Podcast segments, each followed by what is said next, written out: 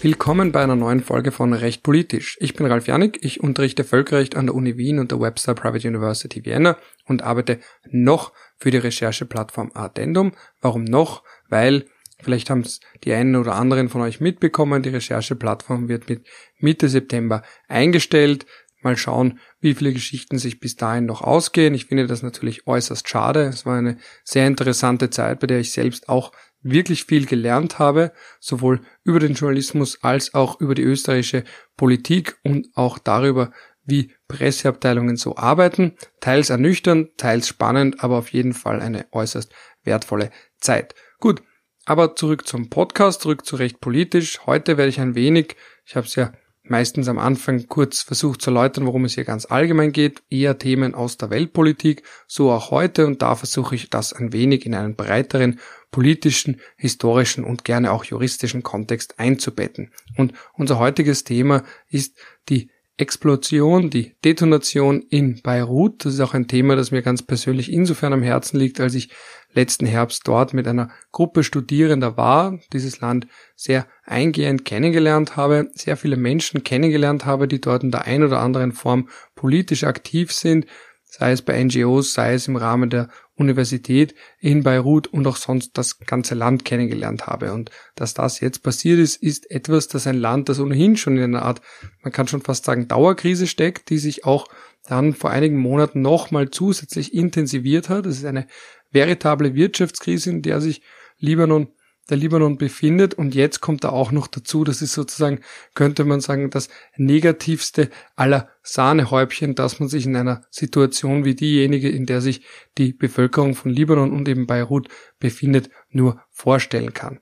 Und was da auch Aspekte sind, und das möchte ich ganz kurz hier besprechen, sind einerseits unterschiedliche Theorien zu diesem zu dieser Explosion und von denen die meisten, das weiß man jetzt schon, auch nicht stimmen und dann auch ein wenig dazu, ganz allgemein, wie es dem Land denn jetzt ungefähr damit geht, beziehungsweise ganz allgemein ein paar Hintergründe zu dem Land als solches. Gut, das ganz große Problem bei der Sache ist, dass es natürlich sehr viele Spekulationen gibt. Spekulationen darüber, was denn hier passiert ist, was auch nicht passiert ist und vor allem, was die Hintergründe sind. Also da gibt es ja etwas, wer es vielleicht auch bei John Oliver in der letzten Folge, also in einer der letzten Folgen rund um Conspiracy Theories, also Verschwörungstheorien, die sich um das Coronavirus ranken.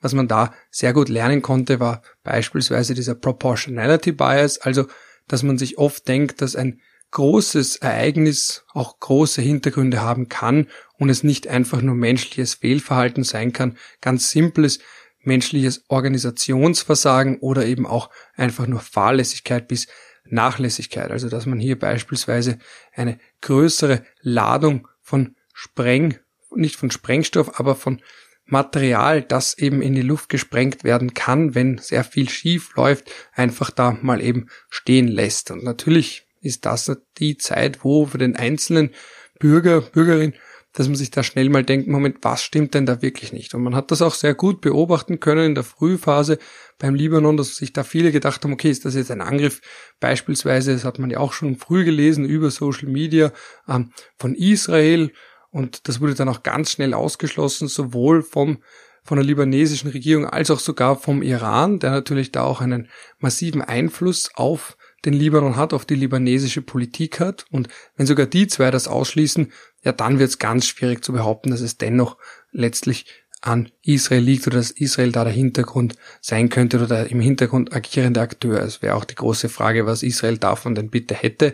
Das spielt dann natürlich insofern eine Rolle, dass da auch immer wieder die Hezbollah genannt wird, also eine paramilitärische terroristische Vereinigung, die immer wieder mit Israel ähm, will ich sagen, Krieg führt, weil das ist mittlerweile doch etwas länger her, aber sich zumindest Scharmützel liefert.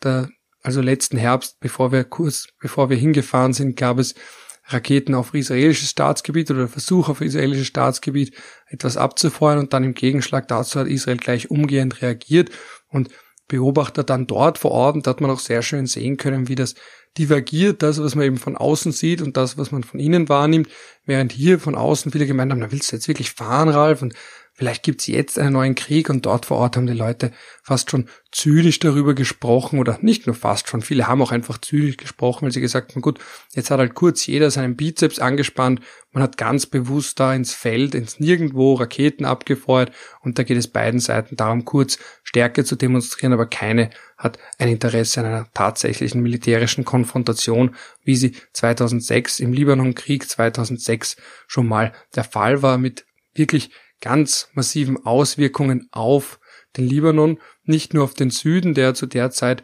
faktisch und auch nach außen hin gut sichtbar von der Hisbollah kontrolliert wurde. Auch heute ist die Hisbollah noch immer Teil der Regierung. Es ist immer noch ein großer Streitfall, eine große Streitfrage, wie weit die Macht der Hisbollah reicht. Sie hat aber jedenfalls ganz massive Auswirkungen bzw. ganz massiven Einfluss auf die Regierung im Libanon und eben vor allem den Süden, aber nicht nur.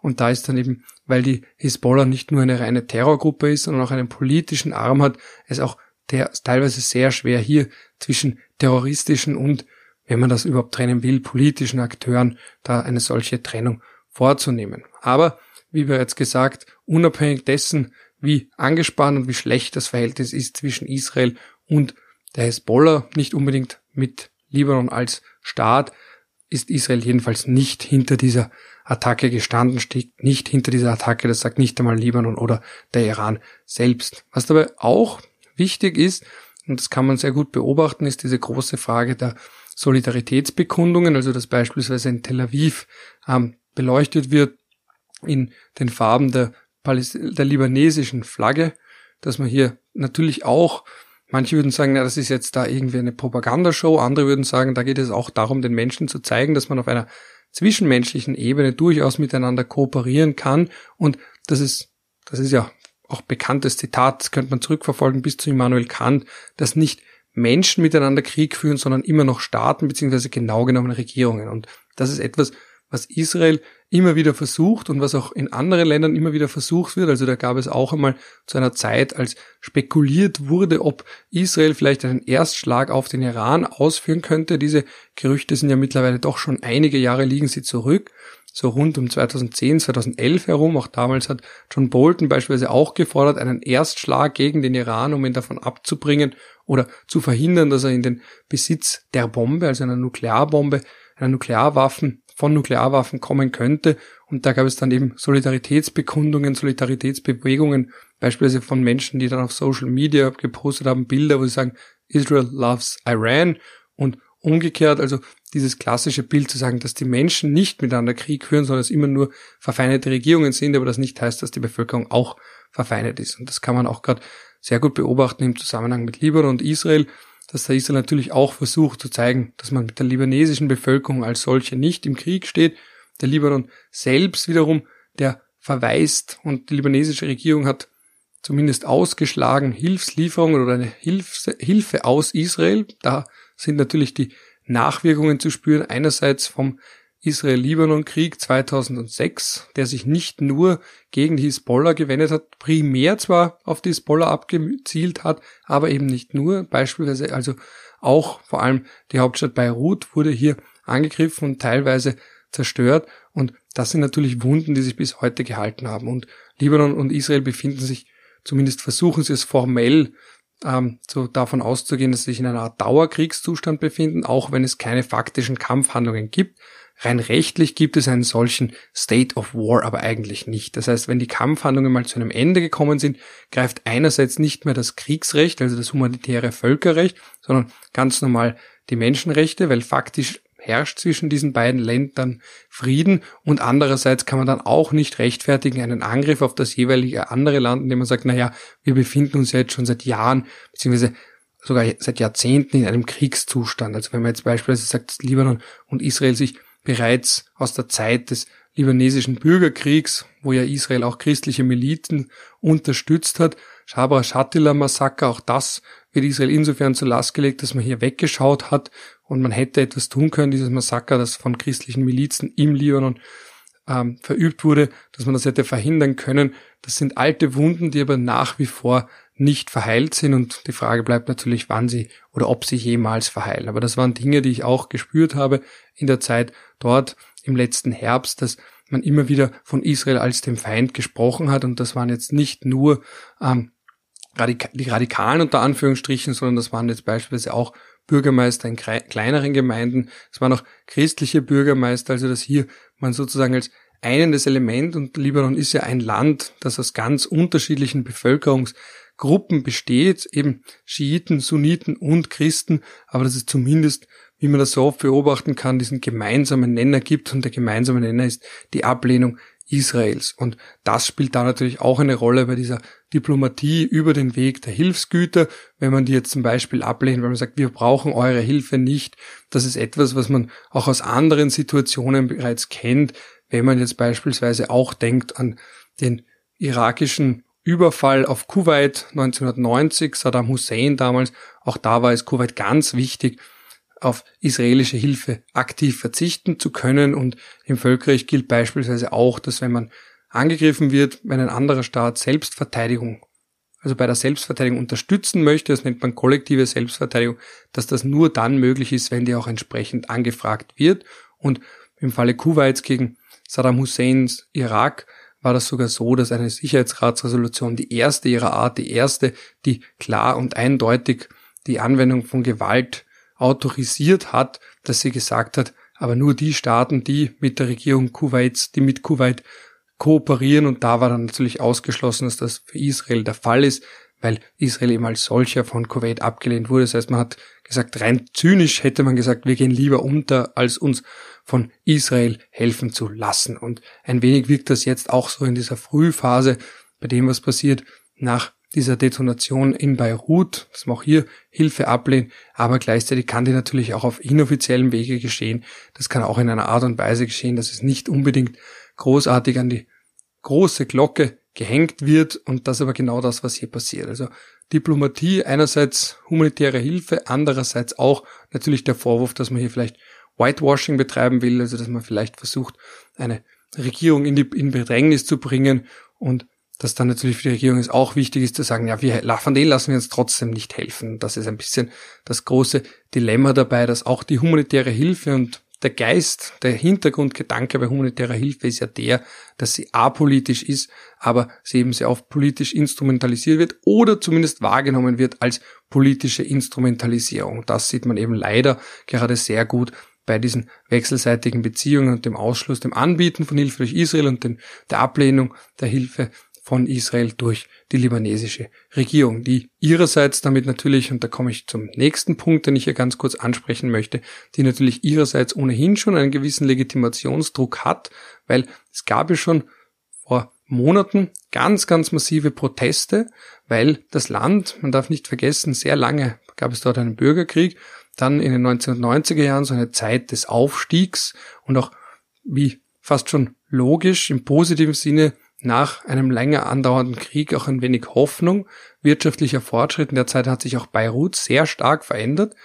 Nicht nur zum Positiven, also damals haben wir eine Stadttour gemacht mit dem Mark Gasali. Man kann ihn auch auf Facebook finden, sollte man irgendwann wieder post-Corona reisen können und jemand sich nach Beirut begeben, kann ich das nur empfehlen. Der macht eine Stadttour, in der er diese seine Stadt zeigt, aber eben die Abgründe zeigt. Und das kann man gerade an der Architektur Beirut sehr gut erkennen weil hier sehr viele hohe Häuser gebaut wurden, sehr viele Wohnhäuser mit Wohnungen, die aber nicht genützt werden, die von sehr reichen Leuten aus dem Ausland gekauft wurden, also aus Ländern wie Saudi-Arabien, aus den Golfstaaten gekauft wurden, aber kaum benutzt werden.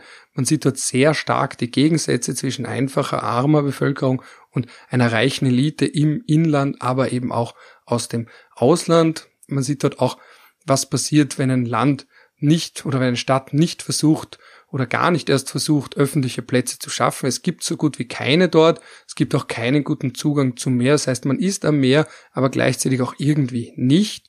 Es ist eine sehr autofahrerfreundliche Stadt und eine sehr fußgängerunfreundliche Stadt. Für Fahrräder braucht man es gar nicht versuchen. Und man hat sieht da eben leider ein gutes Anschauungsbeispiel dafür, was in Städteplanung alles falsch gemacht werden kann. Und das ist natürlich auch etwas, was man hier, was ich mir als Nebenbemerkung in dem, bei dem Thema, in dem Zusammenhang dann auch ganz kurz erlaube.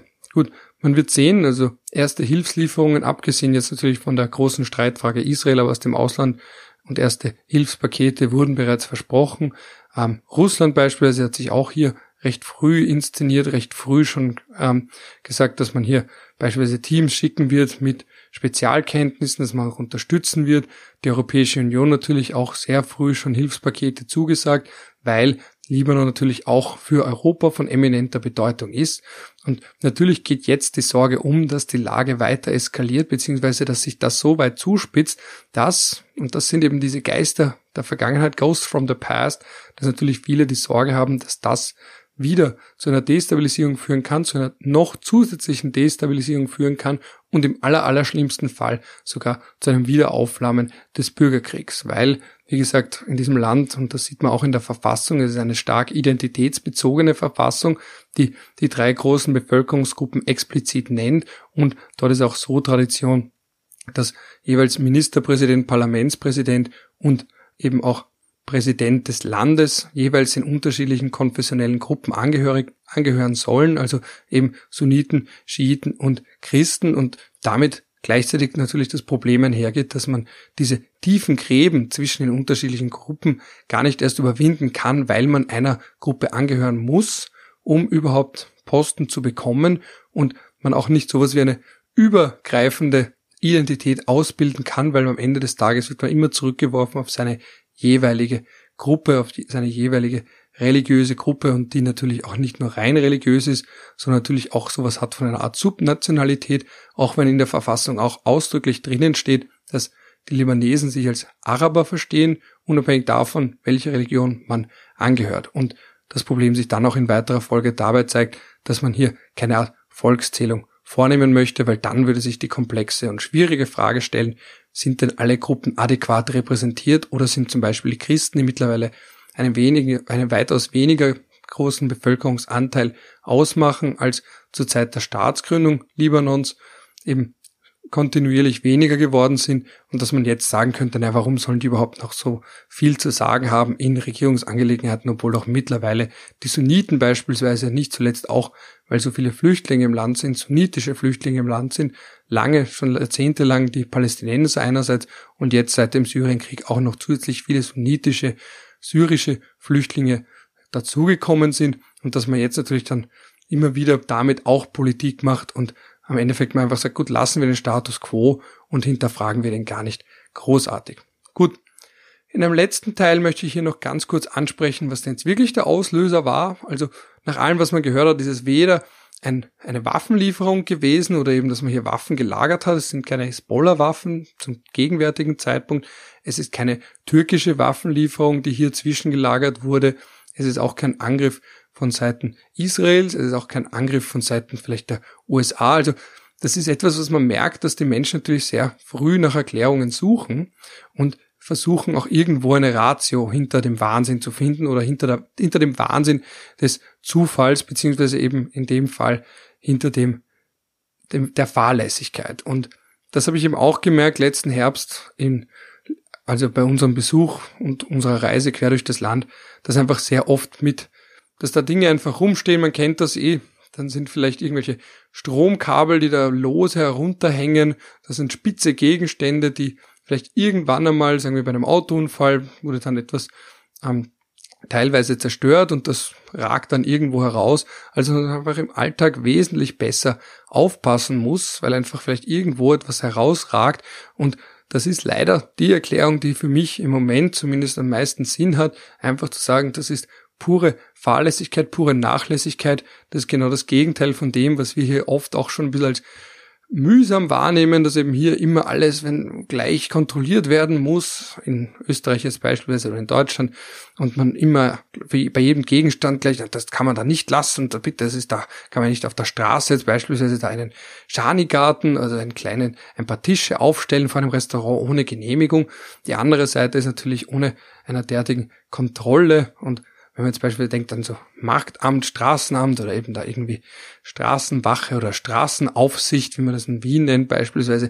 Die andere Seite ist dann die, dass natürlich einfach so etwas passieren könnte und da ist natürlich der Spekulation ähm, viel, ist da Tür und Tor geöffnet. Da könnte ich jetzt auch, oder da werde ich jetzt auch, nicht nur könnte, da werde ich jetzt auch ganz kurz den US-Präsidenten zu Wort kommen lassen, der hier, und da ist wieder das alte Problem, das sich bei ihm so oft zeigt, dass er hier zuerst mal einfach ausgesprochen hat, was er sich gedacht hat. Das sind ja auf den ersten Moment, auf den ersten Blick hin ja durchaus nachvollziehbare Gedanken, die ihr gleich hören werdet. Aber es ist natürlich ein Unterschied, wenn da jetzt jemand sich irgendwie fragt, ah, die Explosion ist so ein Pilz, das kennt man doch von Nuklearbomben. Und dass man dann aber, wenn man ein bisschen nachliest, sieht, dass das kein ähm, Prärogat von Nuklearwaffen ist, beispielsweise so ein Herausbilden von einem Pilz. Und dass man auch wenn man US-Präsident ist und dann in einer Pressekonferenz laut äußert, die Vermutung, dass es eine Explosion oder eine, eine Attacke sei, dass das natürlich ganz eine andere Dimension hat, als wenn das jetzt beispielsweise jemand in einem Podcast macht, den nicht mal tausende Leute hören. Ja, kurze Anspielung. Aber ganz kurz lasse ich trotzdem den US-Präsidenten zu Wort kommen, damit aber auch ein bisschen das einordnen kann und vielleicht auch mal sieht, wie es eigentlich nicht passieren sollte oder was man zumindest mit Vorsicht genießen sollte, wenn man Konsument ist der Wortspenden des US-Präsidenten. Und wenn ich mit ihm reden könnte, würde ich ihm auch sagen, bitte vielleicht das nächste Mal ein bisschen genauer überlegen, wie schnell man gewisse Gedanken und Vermutungen äußert, weil dazu hat man ja diese Policy Briefings, um hier entsprechend auch up to date zu sein und zu wissen, was könnte dahinter stecken, was weiß man schon, was weiß man nicht und einfach nicht wilde Vermutungen auszustoßen. Let me begin by sending America's deepest sympathies to the people of Lebanon, where reports indicate that many, many people were killed. Hundreds more were very badly wounded in a large explosion in Beirut. Our prayers go out to all the victims and their families. The United States stands ready to assist Lebanon. We have a very good relationship with the people of Lebanon, and we will be there to help. It looks like a terrible attack. On Lebanon, you called this an attack. Uh, are you confident that this was an attack and not an accident? Well, it would seem like it based on the explosion. I've met with some of our great generals, and they just seem to feel that it was. This was not a uh, some kind of a uh, manufacturing uh, explosion type of event. This was a uh, seems to be, according to them, they would know better than I would, but they seem to think it was a uh, attack. It was a bomb of some kind. Yes. Ja, also meiner Meinung nach keine Sternstunde des US-Präsidenten, der hier vorprischt mit eigenen Vermutungen und es wirkt auch ein wenig, ich weiß nicht, ich persönlich kaufe es nicht ganz ab, wenn er da die Phrasen abspult mit den die Mitleidsbekundungen. Es wirkt einfach nicht ganz von Herzen kommend, was ich mir auch ganz allgemein mit Politikern oder wenn ich in der Politik wäre, sehr schwer vorstelle, dass man einfach auf Abruf Empathie zeigen muss und die Augen vor allem beim US-Präsidenten der Weltöffentlichkeit auf einen gerichtet sind. Aber das bringt der Job nun mal mit sich. Aber auch sonst die Phrase mit den Great Relationships, das kennt man ja beispielsweise auch als Bundeskanzler Kurz bei Trump war, da war auch die Rede von den großen, von dieser Great Relationship, Trade Relationship. Also das sagt er, das kann man als US-Präsident eigentlich bei jedem Land sagen, weil natürlich die USA als eine, als die größte individuell staatliche Volkswirtschaft natürlich für jedes Land als Handelspartner oder als Partner in irgendeiner Form oder für fast jedes Land in irgendeiner Form natürlich äußerst wichtig sind. Ja, aber wie bereits gesagt, man muss hinter großen Ereignissen nicht immer die großen ähm, Verschwörungen oder die großen Erklärungen vermuten. Zum gegenwärtigen Zeitpunkt wirkt es leider wirklich so, als wäre das ganz klassisches menschliches organisatorisches Versagen, Fahrlässigkeit, ein sehr trauriges Lehrbuchbeispiel für Fahrlässigkeit und da würde ich ganz gerne an dieser Stelle den Sprengstoffexperten Wolfgang Spierer zitieren aus einem Interview mit der Welt, wo er auf Grundlage der aktuell verfügbaren Informationen die Sache ganz kurz ein wenig näher beschreibt. Ich war in Chemie immer sehr schlecht und da ist es dann immer besser, wenn man jemanden zu Wort kommen lässt, der sich damit auskennt, der vom Fach ist, als wenn man dann einfach nur seine wilden Vermutungen in den Äther der Meinungen herausbläst. Jetzt haben wir auch gehört, das waren große Massen dieses Stoffes, dieses Ammoniumnitrates, über 2700 Tonnen. Vielleicht können Sie uns das ein bisschen einordnen. In, ab welcher Masse wird es denn überhaupt gefährlich bei diesem Stoff? Nein, also es gibt ja auch kleinere Mengen, die verwendet worden sind für Anschläge. Wir kennen in Europa viele terroristische Anschläge, wo gearbeitet worden ist mit 100 Kilo, mit 500 Kilo, wo man Lastwagen damit äh, beladen hat. Aber die haben dann oftmals gezeigt, dass äh, die Anordnung einfaches Ammoniumnitrat sich nicht vollständig umsetzt, sondern nur zum Teil. Und hier hat man den Eindruck anhand der Bilder, dass das wirklich eine totale Umsetzung war. Äh, es kann ja gar nichts Vergleichbares geben, wenn circa 3000 Tonnen explodieren. Etwas Vergleichbares gibt es nicht. Es sei denn, dass mal eine Fabrik äh, hochgeht, wie in China möglicherweise. Da gab es ja auch äh, größere äh, Zwischenfälle. Aber das, was da im Libanon passiert ist, ich kenne nichts Vergleichbares und kenne auch niemanden, der so etwas äh, schon jemals gesehen haben könnte. Gibt es für Sie irgendwelche Anzeichen, dass da wirklich Menschenhand mit im Spiel war, dass das also ein bewusster Angriff war? Hm, das kann man anhand der Bilder nicht sehen. Das wäre jetzt reine Spekulation und da würde ich nicht so weit gehen wollen. Wie gesagt, die Zersetzung des Materials über sechs Jahre in Lagerbedingungen, die nicht optimal sind, dann die vorangeschaltete Umsetzung, die sicherlich auch eine Ursache haben muss, darauf äh, Gedanken zu verwenden, macht sicherlich sinnvoll, wie es dazu kommt, zu der ersten Explosion. Ich glaube, dass die zweite dann die Folge war von der ersten. Zusammenfassend lässt sich also sagen, dass Donald Trump mit seiner Mutmaßung zumindest unter Staatsführern ganz alleine dasteht. Aber wie gesagt, natürlich äußerst problematisch, weil er ist ja nicht irgendwer, sondern eben Präsident des militärisch und wirtschaftlich nach wie vor mächtigsten Landes der Welt. Und das richtet natürlich auch einen Schaden an. Es gibt natürlich einen Boost diversen Theorien und Erklärungen, aber im Moment deutet nichts darauf hin, dass es sich um einen Anschlag oder einen staatlichen Angriff gehandelt haben könnte. Kann sich natürlich wie immer im Leben vielleicht dann doch ändern, aber nach dem, was man bis jetzt weiß, wäre das dann doch äußerst überraschend. Gut, zusammenfassend, nochmal ganz kurz. Also der Libanon, ein Land mit einer leider im negativen Sinne äußerst bewegten Geschichte, ehemaliges Bürgerkriegsland, dann ab dem Zeitpunkt des Friedens Anfang der 1990er Jahre eine kurze Phase des Aufschwungs, eine Phase der Hoffnung, die aber auch zu Ende gekommen ist, spätestens mit der Ermordung von Hariri, der war sowas wie eine Leuchtfigur, ein Leuchtturm, so die Personifikation dieser Hoffnung.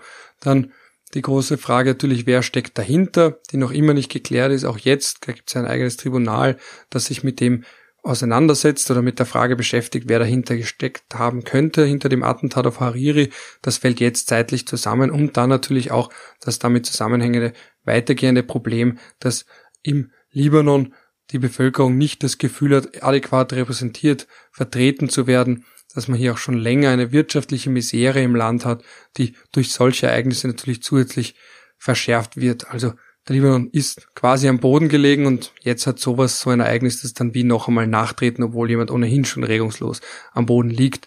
Das in dem Sinne ist dem Land nur alles Gute zu wünschen und auch zu hoffen, dass die Hilfen aus dem Ausland mehr sind als bloßes Versprechen oder als bloße Versprechen und dass die auch entsprechend hier ankommen. Gut. Damit wäre ich auch am Ende der heutigen Folge von Recht politisch. Ich hoffe, es hat euch interessiert. freue mich über Feedback jedweder Art und freue mich auch schon auf die nächste Folge. Da wird es dann um die Corona-Virus-Demonstrationen in Deutschland gehen. In diesem Sinne bleibt nur mein übliches Sprücherl je nachdem, wann ihr das schaut, zu welcher Tages- und Nachtzeit, entweder eben in der Früh einen guten Start in den Tag, zum Mittag einen schönen Rest in den Tag, sollte es schon zu späterer Stunde sein, noch einen netten Abend und sollte die Stunde schon ganz spät sein, natürlich eine gute Nacht.